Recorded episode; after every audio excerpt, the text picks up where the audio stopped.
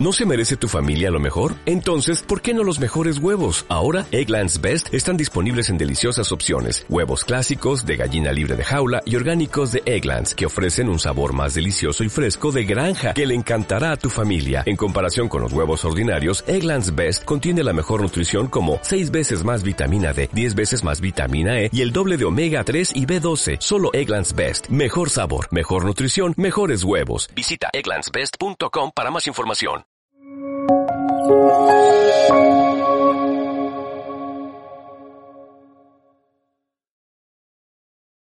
Breve conversatorio con los autores de España en su laberinto, don Fernando Eguidazu Palacios y don José Manuel García Margallo.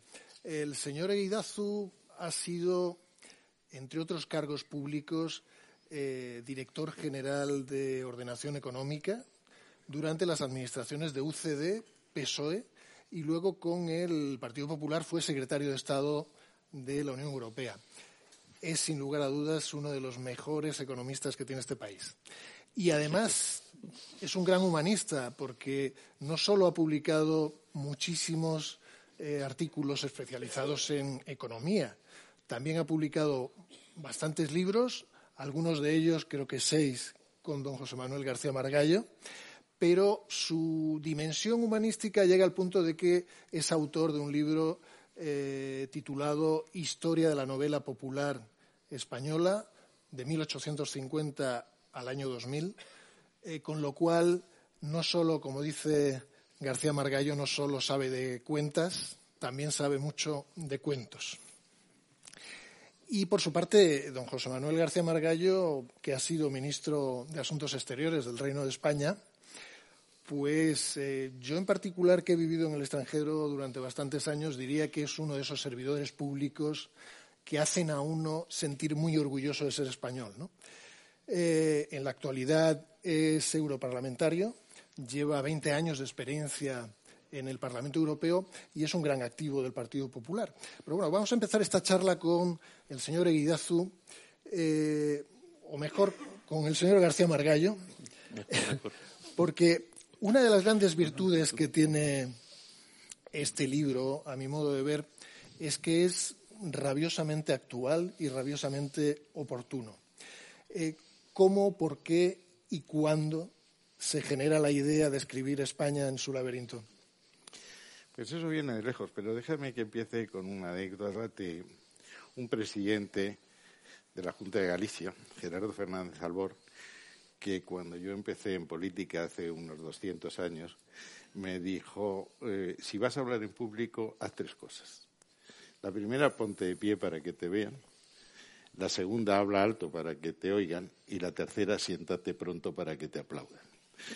Yo no puedo hacer las dos primeras cosas, pero sí voy a ser muy breve. Pero antes quiero un capítulo de, un capítulo de gracias. A María por la hospitalidad que nos ha dado ha recordado a su padre, un gran español, un hombre culto y un hombre de mar. Y él sabía, y lo digo por el que te acompaña, aquel refrán que dice, nunca una mar en calma hizo bueno a un capitán. Tú ya no tienes la mar en calma, lo que te queda es demostrar que eres un buen capitán. Muchas gracias a Manolo Pimentel, amigo de siempre, eh, nuestro editor, que ha hecho una presentación generosa Decía José Ignacio Ver, que también nos acompaña, que Woody Allen arrancaba siempre estos actos diciendo no me gusta que me halaguen en las presentaciones porque siempre se quedan cortos. No es el caso. Has tenido una presentación francamente brillante. Quiero agradecer, agradecer a Fernando, a Joaquín Rovira, a Miguel, a Gonzalo, a Maribel, la colaboración que han hecho en este libro. Nos han aportado ideas. Quiero aclarar que no forman parte de mi formación política. En realidad creo que de las seis personas que he citado, solo Maribel y yo somos militantes del Partido Popular. Añado que en este momento histórico soy militante y simpatizante. Eh, dicho eso, quiero agradecer al presidente que me hace ser simpatizante el que esté aquí con nosotros. Vamos a hablar de algo que a él le gusta mucho, que es España. La idea de este libro empezó en 1964, creo recordar. Nos reunimos Miguel Álvarez, Terreros, Fernando y yo, en Deusto, la Universidad Comercial de Deusto, cuando ya era evidente que se iba a producir un cambio de régimen, y nos pusimos a reflexionar por España. Hicimos una revista que se llamó Realidad 64 y luego nos volvimos a reunir hace tres años en casa y recordé que el año 2021 se, iban a celebrar tres centenarios. El centenario de anual, que certificó la descomposición del régimen de la restauración, el asesinato de Dato, que fue el último de los regeneracionistas que pudo evitar la caída del régimen, y la publicación de España invertebrada, en donde se citan todos esos males de los que hablamos, fragmentación, polarización, radicalización, ingobernabilidad. Y reflexionamos sobre España, sobre la necesidad de tener una, idea de España. Yo creo que no se puede aspirar a gobernar si no tienes una, una idea de España. Es luminosa la introducción del general de Gaulle en sus memorias de guerra. Dice, yo siempre he tenido una idea muy clara de España. Me la dictan tanto la razón como el sentimiento. Sin una idea de España, insisto, no se puede gobernar. Se puede ser director financiero del corte inglés, pero no se puede gobernar. Y en este momento hay como mínimo tres ideas de España y una cuarta más difusa. Hay una primera idea, muy nítida, que es la de Unidas Podemos y los apoyos parlamentarios del presidente, que aspiran a una España plurinacional, con derecho de autodeterminación incluida, organizada en un Estado que no llega ni siquiera a ser confederal. Hay otra idea de España, muy firme, que no reconoce, o por lo menos no lo reconoce con gusto, en las autonomías de las nacionalidades y regiones que la integran, y que tampoco concibe que el papel de España sea en el proyecto europeo dar pasos más decididos, más fuertes, hacia ese proyecto federal que llamamos los Estados Unidos de Europa. Hay una tercera idea, que es la España constitucional, unicidad, la España una, diversidad, las autonomías, separación de poderes, etcétera, y profundamente europea. Y hay una cuarta, que es esa cuarta idea difusa que nace en los pactos de Tinel, que es donde se empieza a joder España, en 2003 la que firman los socialistas del entonces, entonces candidato a la presidencia, Rodríguez Zapatero, con Esquerra Republicana y con Iniciativa per Cataluña, que habla de un pacto en virtud del cual los partidos nacionalistas se comprometen a apoyar al gobierno de Rodríguez Zapatero en el caso de que se produjera, que se produjo, mientras que Rodríguez Zapatero pone el Partido Socialista a su servicio en aquellas nacionalidades históricas. Ocurrió en el BNG, ocurrió en Cataluña y no ocurrió en el País Vasco con Herri Batasuna porque volaron la T4. Pero ese proyecto ha sido mm, recuperado por eh, Sánchez. Y, por tanto, eh, tenemos que elegir entre esas ideas de España y sacar las consecuencias. Y este término no es un libro para dejarlo en la biblioteca. Es un libro que llama a la acción. Decía, y lo voy a leer literalmente, un ilustre eh, liberal, Benedito, Benedito Croce, que decía, estos intelectuales que señalan como único camino el que está distante del mundo que le rodea, parecen no entender que el, aparcamiento que predican es nada menos que un peligro mortal para la inteligencia. Eso es lo que el libro quiere decir. Y Fernando, don Fernando Eguidazu, eh, ¿qué ha pasado en España? Eh, ¿Cuál es el diagnóstico que hacen ustedes en España en su laberinto de la situación actual? ¿Cuáles eh, son esos males que nos acompañan mm. desde hace tanto tiempo y que ahora de nuevo parecen resucitar según su visión en este libro? es muy curioso y muy trágico que después de 40 años en los cuales pensábamos que España ya estaba instalada en la normalidad, era un país europeo más y teníamos la velocidad de crucero de la democracia, de repente eh, se nos han venido encima los mismos problemas que ya apuntaba Ortega hace 100 años. Eh, y nos han venido todos ese golpe. ¿En qué momento y cuál ha sido la causa y cómo? Eso no lo voy a contar para que lean el libro, pero realmente el primer problema que nosotros eh, señalamos es la quiebra del bipartidismo. Eso no es un problema en sí, es decir, el bipartidismo pues no es ni mejor ni peor que el multipartidismo, es una forma de, expresión de la voluntad popular. Pero en España, en el momento actual, ha dado muy mal resultado.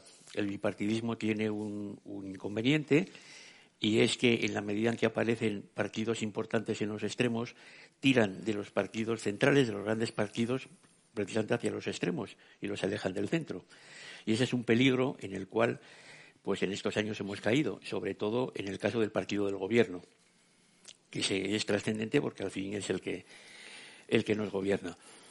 Eh, ese es el primer problema y sobre todo es la causa de muchas otras cosas que nos han venido después. Eh, el segundo es eh, que ha aparecido ya un cierto tiempo atrás, pero esta vez con especial virulencia, una, una estrategia de polarización. Eso es muy peligroso, es muy irresponsable, pero se está promoviendo eh, que la sociedad española se vuelva a escindir en dos grupos, en dos bloques antagónicos. Y ese es, un, como digo, un problema especialmente grave. El tercero es lo que en el libro llamamos la, eh, deriva autoritaria, por llamarle algo, ¿no? que es eh, la práctica de ocupar todas las instituciones del Estado.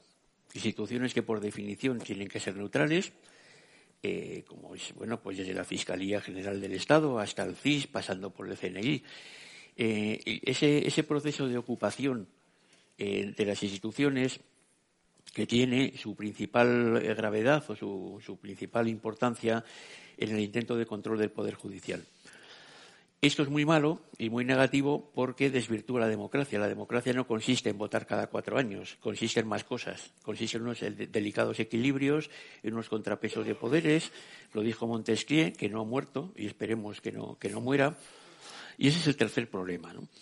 Y luego el cuarto es el desafío secesionista, que nos ha venido con una virulencia como no sucedía desde los años 30. Yo añadiría, quizá entre medias, y luego quizá tengamos ocasión de comentarlo, el problema económico, que es especialmente grave porque se produce en un momento de crisis política. Eh, yo también voy a citar a Woody Allen, para no ser menos que José Manuel. Eh, Woody Allen decía que los problemas económicos son muy fáciles de resolver, solo se necesita dinero. Bueno, no es así, evidentemente, ¿no? aunque realmente es lo que ha venido haciendo el Banco Central Europeo, pero no es así, ¿no? y en el libro lo explicamos.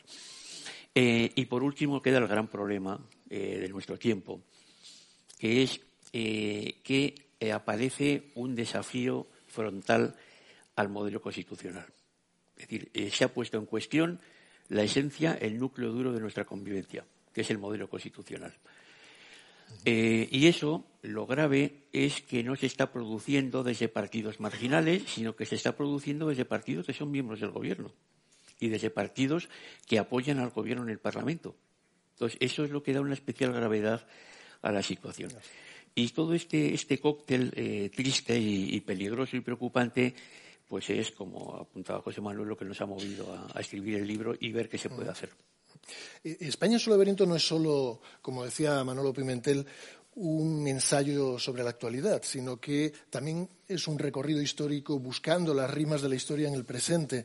Eh, ¿Hay tantos paralelismos en la historia, don José Manuel? Antes de eso, déjame que, te, eh, que haga una acotación a Fernando.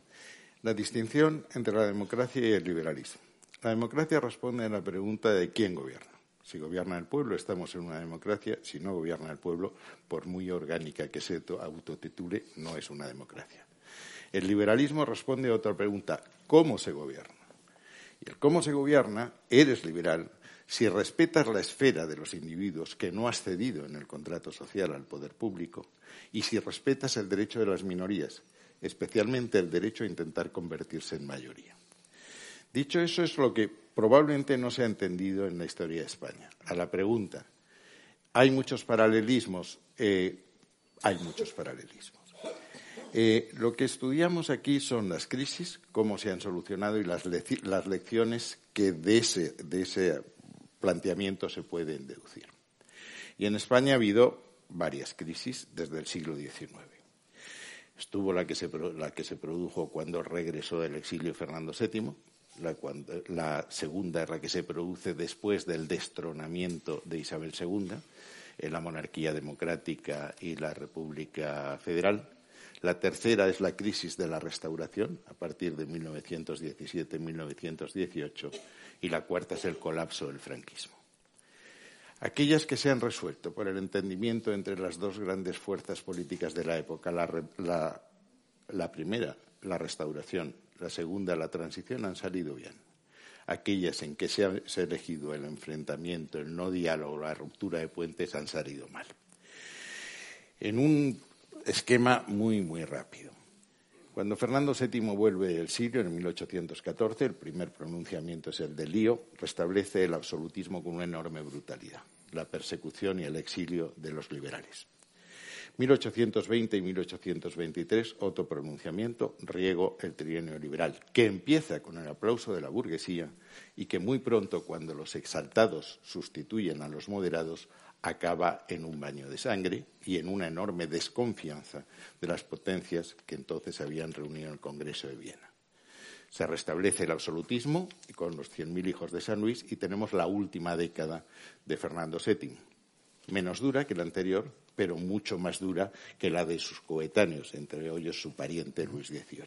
Y allí se plantean, las dos Españas están ahí. Exacto. Es que el problema, la obsesión que nosotros tenemos en el libro era que nunca más, eso nos lleva a hablar en 1964 y eso nos lleva a hablar ahora a que nunca más se produzca un enfrentamiento entre las dos Españas. Eso es la lección de Fernando VII.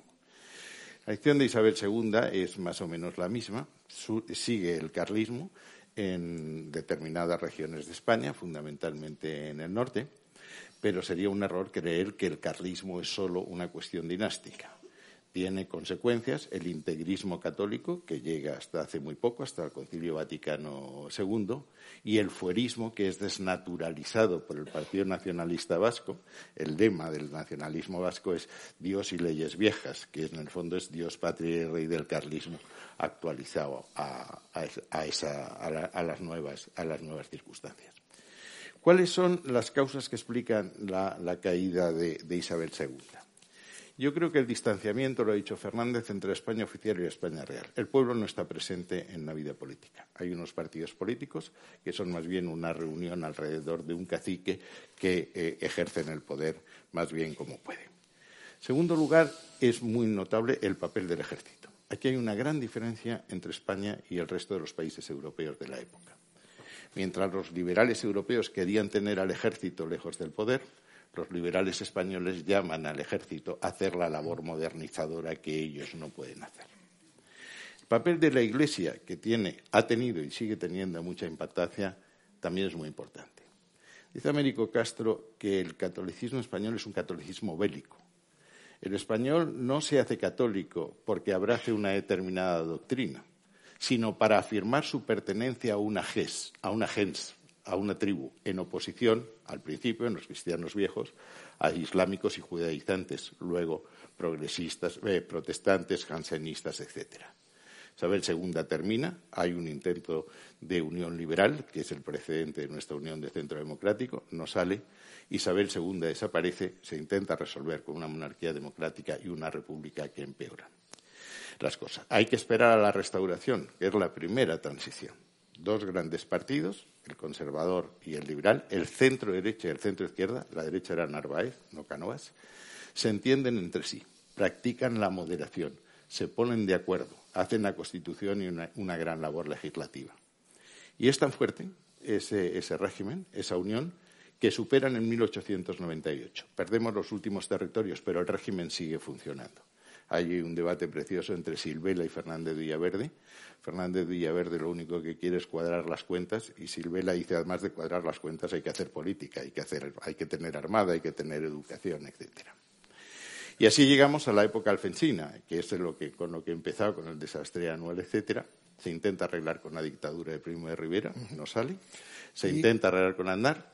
Viene, ¿cómo termina esto? Con una república eh, cuyo el juicio que nos merece es mejorable. Llama la atención eh, que en España en su laberinto no rehuyen ustedes un tema tan espinoso como es la Segunda República y de hecho la califican como la gran oportunidad perdida de este país. ¿no? Eh, don Fernando, ¿en qué sentido?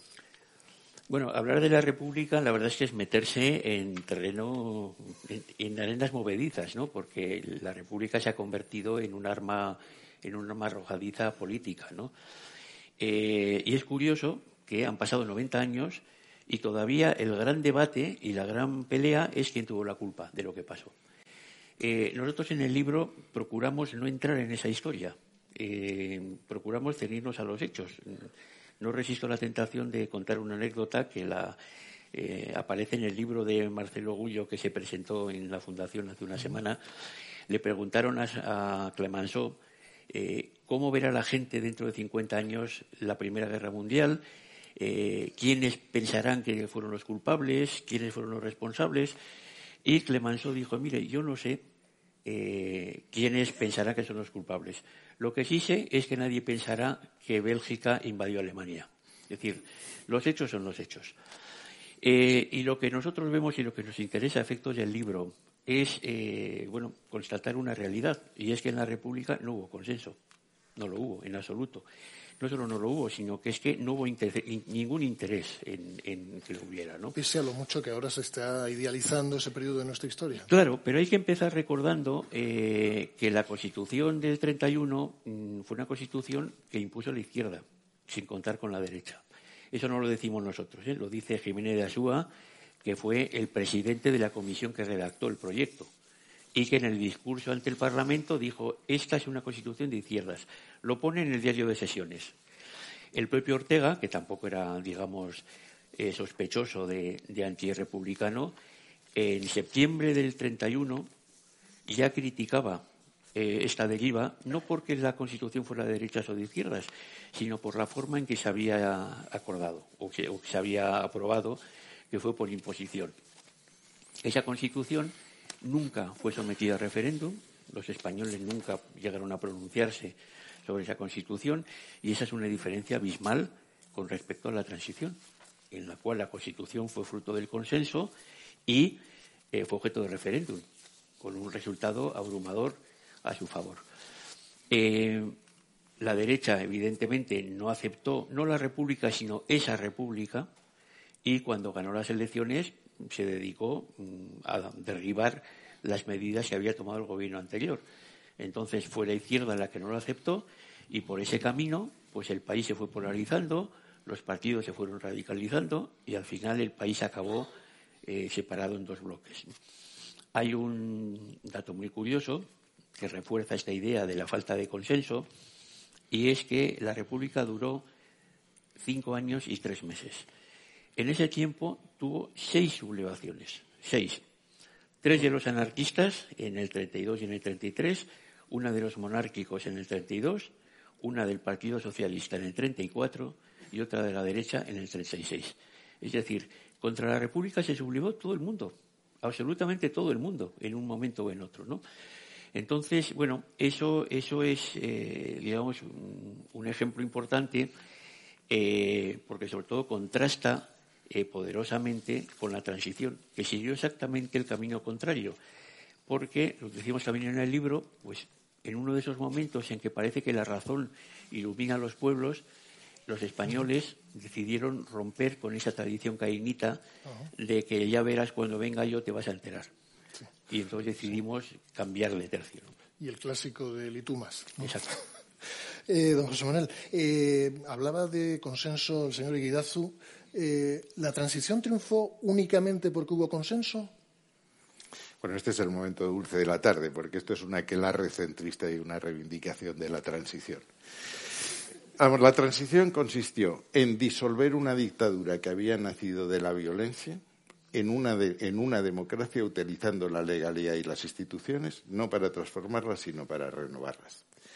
Hay aquí muchísimos compañeros míos de UCD, entre ellos Rodolfo Martín Villa, que tuvo un papel importantísimo en aquella época. Hay que distinguir dos etapas. El primer gobierno de Adolfo Suárez, 1 de julio de 1936, en que Adolfo Suárez tiene 1976, en que tuvo eh, varios aciertos fundamentales.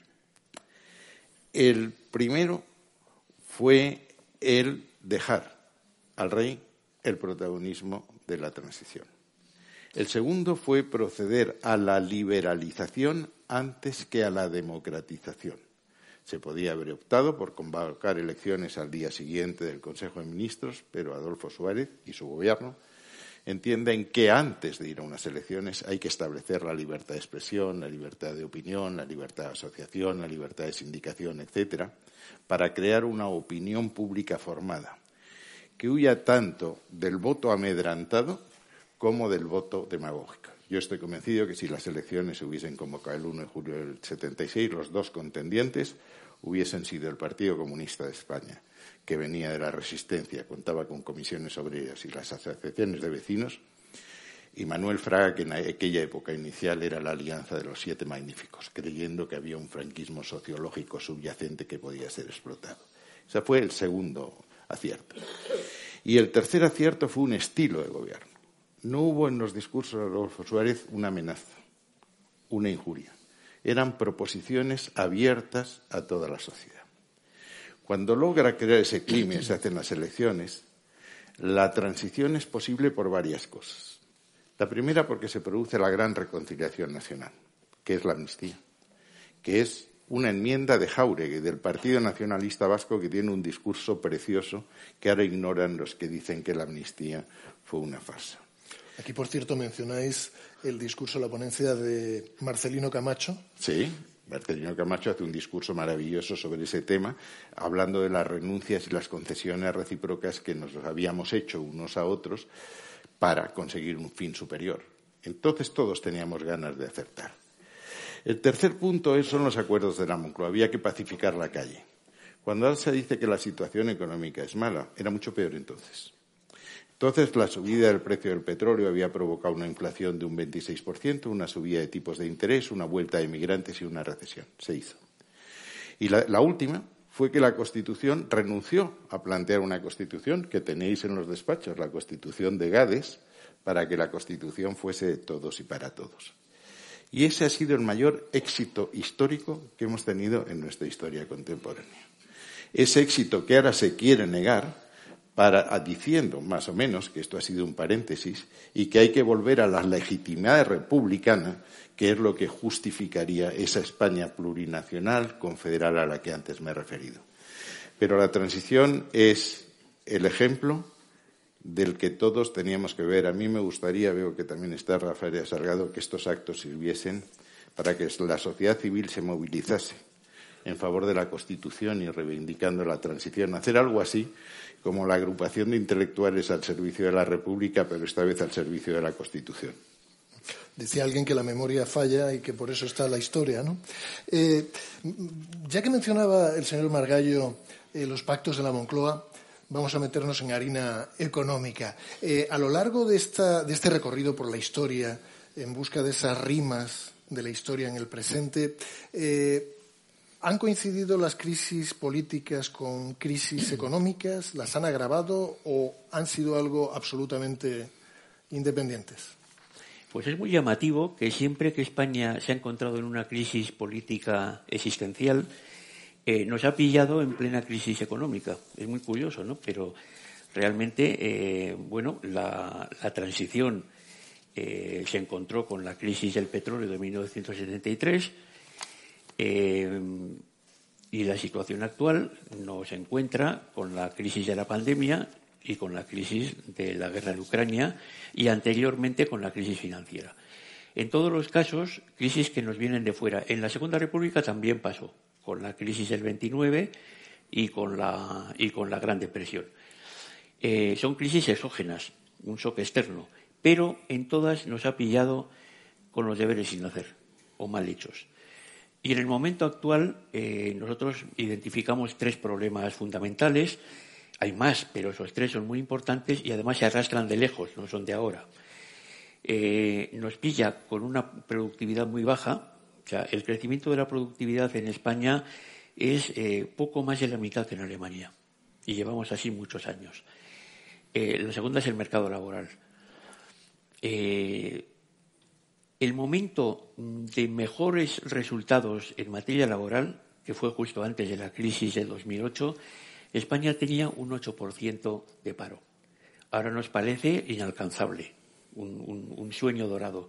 Bueno, en Europa un 8% de paro es un desastre, es un desastre. En, Europa las tasas de paro son de un 4%, un 5%. Es decir, que España eh, en estos años no ha tenido capacidad para dar trabajo a sus, a sus habitantes.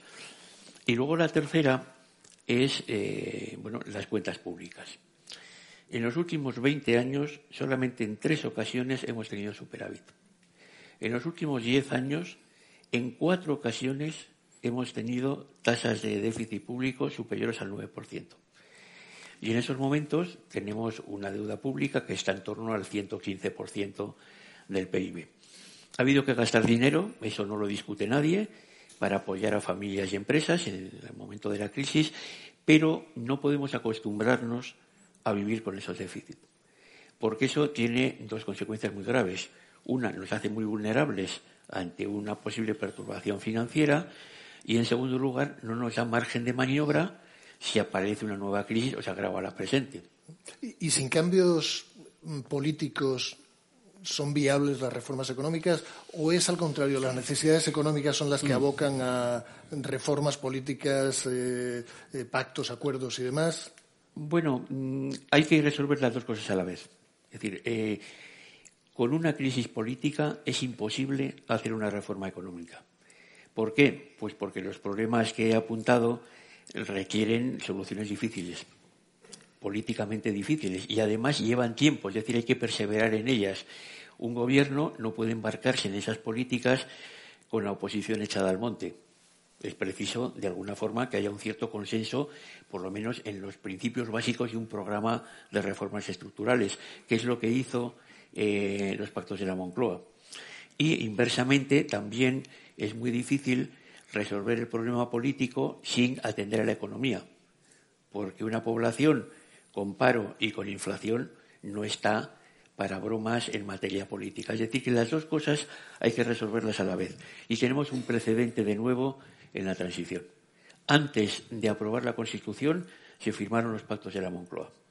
Y en esos pactos de la Moncloa participaron todas las fuerzas políticas y todas las fuerzas sociales. Y eso, que pasó en tiempos, se puede volver a repetir. Quizá no con un gobierno como el actual, en el cual hay una parte que va exactamente en dirección contraria, pero en otro contexto político sería altamente deseable. Bueno, eh, ya para terminar, si les parece, porque todos estamos deseando escuchar a don Alberto Núñez Feijóo, que tanto tiene que decir sobre el futuro y en el futuro de España. Eh, señor García Margallo, eh, ustedes se lamentan en España en su laberinto de esa España que era la envidia internacional, que era un referente de democratización, de progreso económico, y su conversión a esta España confusa, desorientada, que está en un laberinto. ¿Es optimista o pesimista con el futuro inmediato? Hombre, es una pregunta difícil de contestar. El futuro inmediato, inmediato, no parece muy alentador la capacidad que tenemos de cambiar en unas elecciones y afrontar un futuro con más optimismo, lo creo. Creo que después habrá que llegar, que es el mensaje del libro, a grandes acuerdos con las grandes fuerzas nacionales. En temas muy evidentes, no voy a entrar en un programa de gobierno y mucho menos estando aquí Alberto Núñez Feijo. Pero yo sí creo que habría que hacer grandes pactos el primero sobre la lealtad institucional. No ha fracasado el sistema electoral. Ha fracasado la deslealtad de los nacionalistas. Una defensa cerrada, parece mentira que haya que hablar de esto de la integridad territorial de España. Un respeto absoluto a la división de poderes. La despolitización de las instituciones, lo ha dicho Fernando. La tolerancia cero en materia de incumplimiento de leyes. Pactos nacionales en los grandes temas de la educación, de la seguridad ciudadana, de la política exterior y de la defensa. Y finalmente una reforma integral de las administraciones, contemplando todas las administraciones y contemplando todos los ingresos y todos los gastos. ¿Por qué? Porque lo que se viene, y termino en 30 segundos, es tremendo. El otro día tuve una reunión con amigos míos americanos y me recordaban, en Estados Unidos ha habido 15 subidas de interés después de la Segunda Guerra Mundial. 11 terminaron en recesión. Cuatro no terminaron en recesión. Antes de verano se creyó que esta sería la quinta, la quinta buena.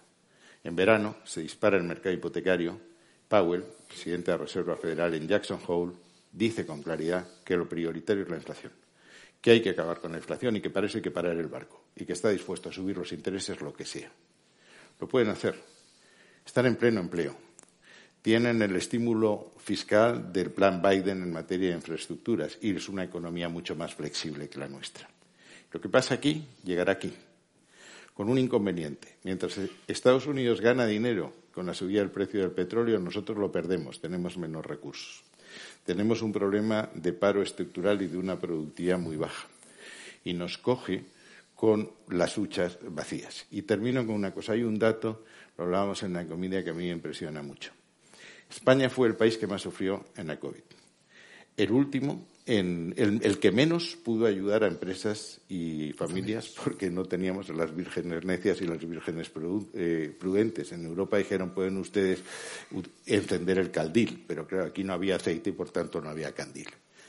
Y es el único país de la Unión Europea que todavía no ha recuperado los niveles de prepandemia. Pero hay un último dato más estremecedor. Desde el año 2005, el producto por persona, la renta por persona, es la misma. No es que hayamos perdido una década, es que hemos perdido 16 años. Bueno, pues si les parece. ¿Mm? Yo, pensaba que iba a ser un poco más optimista. No, no. Vamos a ver, vamos a ver. Si Elles dice que la física es el arte de lo inexorable, la política es arte de acomodar la realidad a nuestras necesidades. Es decir, un barco es un barco, un capitán es un capitán y otro capitán es otro capitán. Y hay un capitán que lo lleva a las rocas porque va a ver a su mamá que está en la pensión de enfrente y otro que lo lleva a buen puerto. Yo he tenido varios capitanes que me han llevado a buen puerto y espero tener algún otro que me vuelva a devolver las ganas de navegar. De todas pues formas, por, terminar de una forma un poco más optimista, eh, yo diría una frase muy castita, ¿no? que es que de peores hemos salido. Es decir, España ha sido capaz de superar situaciones mucho peores que la actual.